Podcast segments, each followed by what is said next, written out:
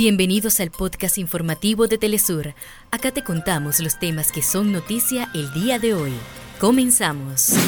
Organizaciones sindicales y sociales de Panamá inician un paro nacional por 24 horas en rechazo al contrato minero y por la derogatoria de la ley de actividad minera. Con 179 votos a favor y 171 en contra, Pedro Sánchez es investido como presidente del gobierno de España.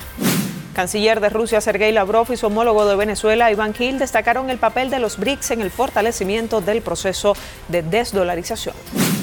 Asciende a más de 11.400 la cifra de palestinos asesinados por ataques israelíes contra la franja de Gaza desde el 7 de octubre. Ecuador logró su clasificación a los octavos de final de la Copa Mundial de Fútbol Sub-17 tras igualar 2-2 ante Panamá en la última jornada de la fase de grupos.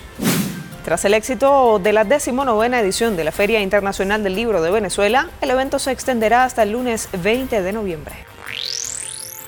Hasta acá nuestros titulares. Para más información recuerda que puedes ingresar a www.telesurtv.net.